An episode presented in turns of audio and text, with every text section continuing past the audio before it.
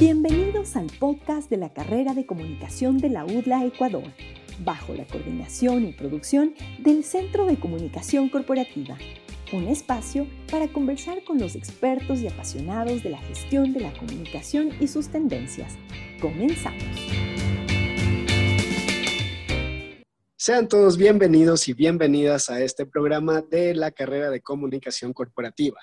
Hoy vamos a hablar de un momento coyuntural en Ecuador que le ha afectado de una manera crítica a la imagen de Guillermo Lazo, con respecto a las manifestaciones sociales que se dieron el 26 de octubre del 2021. Para ello nos acompaña Víctor Rivadeneira, quien es comunicador organizacional y también experto en estrategia.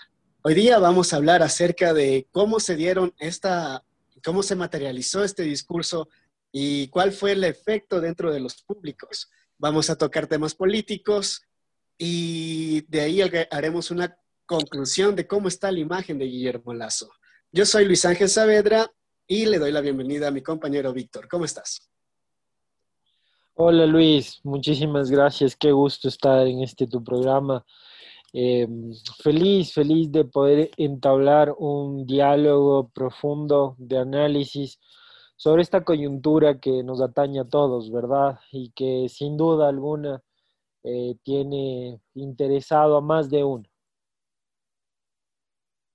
Sí, efectivamente, hablamos de la crisis no solo del presidente, sino del gobierno en sí, de todas las instituciones del Estado y las personas que también han salido a sacar alguno que otro discurso. Te comento, por ejemplo, lo que se dijo de la manifestación del 26 de octubre, en el cual se identificaron ya, por así decirlo, enemigos internos, que vendría a ser esto muy al estilo de la gestal, ¿no es cierto? Que son ideas caducas, pero que sin embargo, para mantener el poder todavía se las sigue utilizando.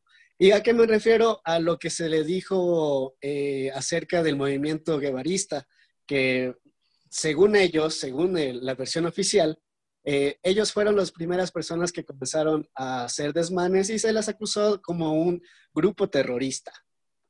Eh, últimamente ha salido el vocero del movimiento guevarista que ha dicho que no son terroristas, de hecho son un movimiento que acompaña procesos sociales, procesos comunitarios, hacen escuelas de formación, entre otras cosas.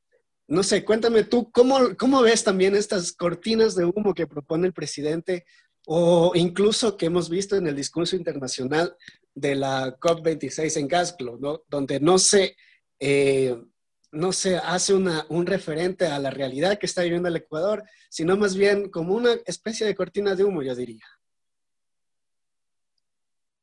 Bueno, Luis, eh, tú, tú creo que has mencionado alguno algunos de los tópicos que en realidad establecen la coyuntura para, situarnos en este conflicto, en esta pugna que, existe entre el Ejecutivo y las organizaciones sociales, los movimientos sociales, eh, los activistas, todos, toda la academia, todos aquellos que están pendientes de las estrategias que el Ejecutivo está aplicando para de una manera irruptiva aplicar y aprobar todas sus, nuevas leyes, sus nuevos tratados, en pos de defender una, una agenda que ya estaba totalmente preanunciada desde el gobierno pasado.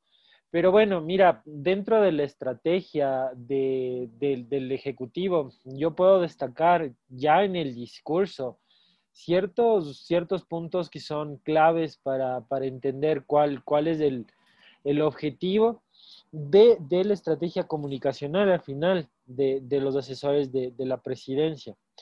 Y bueno, primero, eh, tú sabes, desde, desde el principio, más o menos septiembre, octubre, ya empezamos a escuchar en los medios a un presidente Lazo que creó un, un imaginario eh, un enemigo imaginario, ¿sí? ya, ya creó su, su antagonista y automáticamente desde esa, desde esa posición él queda como un protagonista, ¿verdad? Como, como ese héroe que, que piensa o que cree salvar a, la, a, la, población, sin embargo, hace todo lo contrario.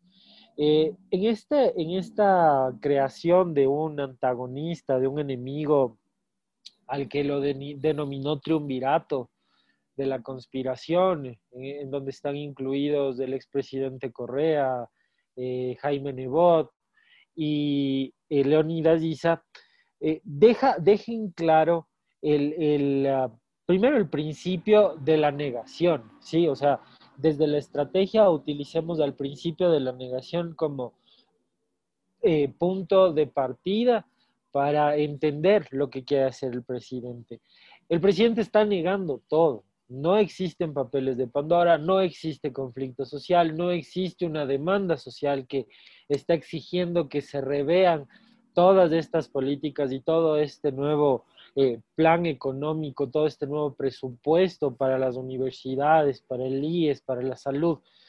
Estas, este, estas peticiones para el gobierno no existen, eso lo está negando. Entonces, eh, desde este principio, eh, obviamente el, el, Ejecutivo asume que está afrontando una crisis y como te digo, está aplicando el principio de la negación para crear estas cortinas de humo que tú me mencionabas y eh, a través de la, de la creación de, personajes ficticios o de enemigos ficticios, o tal vez estas em, demandas de parte del Ejecutivo eh, sin fundamento a organizaciones como los guevaristas que indiscutiblemente tienen mayor pasión y acción por la sociedad que el presente Ejecutivo, eh, se, muestran, se muestran endebles. Eh, al final creo que eh, toda esta, este discurso que trata de, de desposicionar a todos los, los, actores antagonistas a este, a este modelo, simplemente se, van a, se van a caer y la, la gente espero se dé cuenta, ya los movimientos han anunciado nuevas movilizaciones eh, en pro de una defensa de muchos de los derechos que fueron conquistados en las calles y que ahora se los quiere quitar al pueblo de una manera eh, escondida, de una manera eh, tapiñada, para decirlo de manera coloquial, Luis. Claro, y ahora que mencionas acerca de esto de las manifestaciones, cabe recalcar que también hubo varios, un movimiento muy, muy por así decirlo, acelerado. Eh, hubo campañas virales de, dentro de las redes sociales respecto a las movilizaciones, tanto para un lado como para el otro. Ahora, aquí es lo que me voy con esto, es que eh, si es que nos vamos al tema digital y hacemos un análisis de discurso de las personas que estaban, que quizás sean troles, que quizás sean eh, mensajes ya programados o lo que sea, el contenido de esos mensajes se aprovecha de una cosa, que es el estado de excepción. Y sabemos que ese estado de excepción también corresponde a otra teoría, si es que lo vemos desde el punto de vista académico, que sería el tema del espiral del silencio, por ejemplo. Se reprodujeron cuántas noticias de delincuencia, de, de robos, de asaltos e incluso de sicariatos, que es lo que está, de hecho, es un problema real, nadie lo está negando tampoco, pero se aprovechan de estas problemáticas para declarar un estado de excepción y además declararle la guerra a las mismas personas que están en, el tema de manifestaciones sociales. Y no hay como un, en realidad, una medida clara de qué hacer tanto como para la delincuencia o tanto para, bueno, para escuchar y entablar esta demanda de las movilizaciones, ¿no? Sino que hubo una declaración abierta de guerra. Gracias a esto de la espiral de silencio, a la negación, a la estrategia de la negación y a la estrategia de crear un, enemigo interno. Luis, eh, es muy, muy importante lo que tú acabas de mencionar. Hay una espiral del silencio y esta espiral, aparte de ser continuo, perdura hasta que la persona que, que está siendo afectada, en este caso el pueblo, nuestras ciudades, nuestra sociedad, se levante. Pero tienes que tener eh, presente también que la espiral del silencio es acompañada adicionalmente de, estrategias de manipulación mediática. ¿Recuerdas, eh, no sé, voy a mencionar una película que me ha parecido eh, desde la perspectiva comunicacional bastante interesante del cine mexicano, La dictadura perfecta, es una película que te muestra una estrategia muy clara de parte de los eh, políticos, de los actores políticos, cuando quieren ocultar eh, ciertas acciones, cuando quieren ocultar, hablemos eh, prácticamente seriamente, cuando quieren ocultar escándalos, ¿sí? Dentro de esta estrategia de manipulación se la conoce en el argot comunicacional como caja china. Sí, esto, eh, esta, estrategia se utiliza para distraer. Vamos a, vamos a ejemplificar un poco. Eh, tú te enteraste recientemente del asesinato de Alex Quiñones. Fue un asesinato mediático una estrella prominente que tenía una, una, se puede decir, paja de rabo, o, rabo de paja, perdóname, se me cruzaron allí las, las palabras, porque ya había sido denunciado, o más bien, eh, los, los rumores decían que Alex Quiñones tenía relaciones con personajes que estaban cercanos a pandillas, a drogas, hasta incluso a la escena musical. Y justamente es ahí o es junto a un cantante o, pseudo cantante que eh, le asesinan a una estrella del deporte nacional, como te digo, a una, a una futura gloria, lo asesinan eh, eh, precisamente dos días después de que el mundo conoce los Panamá, los, perdón, los papeles de Pandora. Y eso es lo que estamos viendo, los medios, como siempre, eh, al servicio del poder de turno, eh, silenciando, ¿verdad? Todas las, las noticias que en verdad marcan la coyuntura por lo que ahora estamos viendo.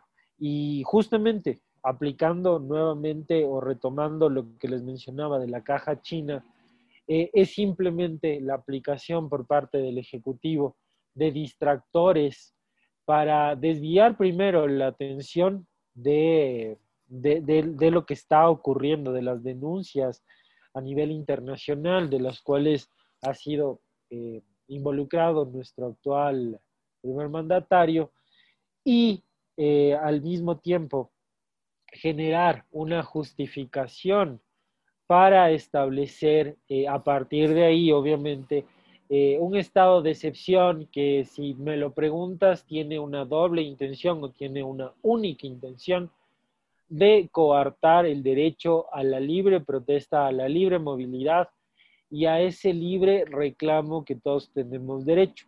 Eh, tomemos en cuenta que dentro de estas denuncias que el Ejecutivo o principalmente el Ministerio de Gobierno puede hacer a colectivos, a organizaciones sociales, eh, parte, parte también de este decreto que está vigente del estado de excepción y con el cual justifican, eh, entre otras cosas, eh, el, hasta cierto punto el nivel o la intensidad con la que las organizaciones pueden protestar. Entonces, si es que no se alinean al nivel que el Ministerio de Gobierno o el Ejecutivo quiere, eh, simplemente están yéndose en contra de la ley y esa es una causal dentro del estado de excepción para eh, coartar ese derecho, para... Eh, em, sí, por supuesto. estoy totalmente de acuerdo y de hecho quisiera precisar que el estado de excepción se dio a partir de la muerte de un niño en Guayaquil. murió un niño a través por una bala, me imagino que fue perdida o algo así, y luego de este hecho se dio el estado de excepción. Otra cosa que quería mencionar y ya como para concluir sobre todo este hecho de cuál es la percepción tanto en las calles como en las redes sociales. En las redes sociales por la inyección de dinero que hay ahí a personas que pueden estar trabajando como troles, como troll center, eh, la percepción en redes sociales tiende a ser un poco positiva de eh, la gestión que ha venido dando en estos meses Guillermo Lazo, ¿no? Pero en las calles y ya hablando de manifestaciones sociales, vemos totalmente lo contrario. Y para concluir mismo ya todo este, esta crisis y esta estrategia que está tomando el gobierno y que eh, nuestra opinión es un poco desacertada por el hecho de que te estás nublando en una sola burbuja. y no estás viendo lo que hay en, en, la calle, en el sector rural, en la calle, en el sector de las personas que perdieron empleos, en los sectores empobrecidos y demás. Esa realidad está fuera de las redes sociales y se está manifestando con este, esta climática de, estallido, ¿no? Bueno, muchas gracias, Víctor. Estuvimos con Víctor Rivadeneira, eh, comunicador organizacional de la Universidad Central del Ecuador, quien también es experto en estrategias, sobre todo en temas políticos. Y yo soy Luis Ángel Saavedra. Un gusto que nos hayan escuchado y nos vemos hasta la próxima. Este fue podcast de la carrera de comunicación de la UDLA Ecuador, una producción del Centro de Comunicación Corporativa. Gracias por seguirnos.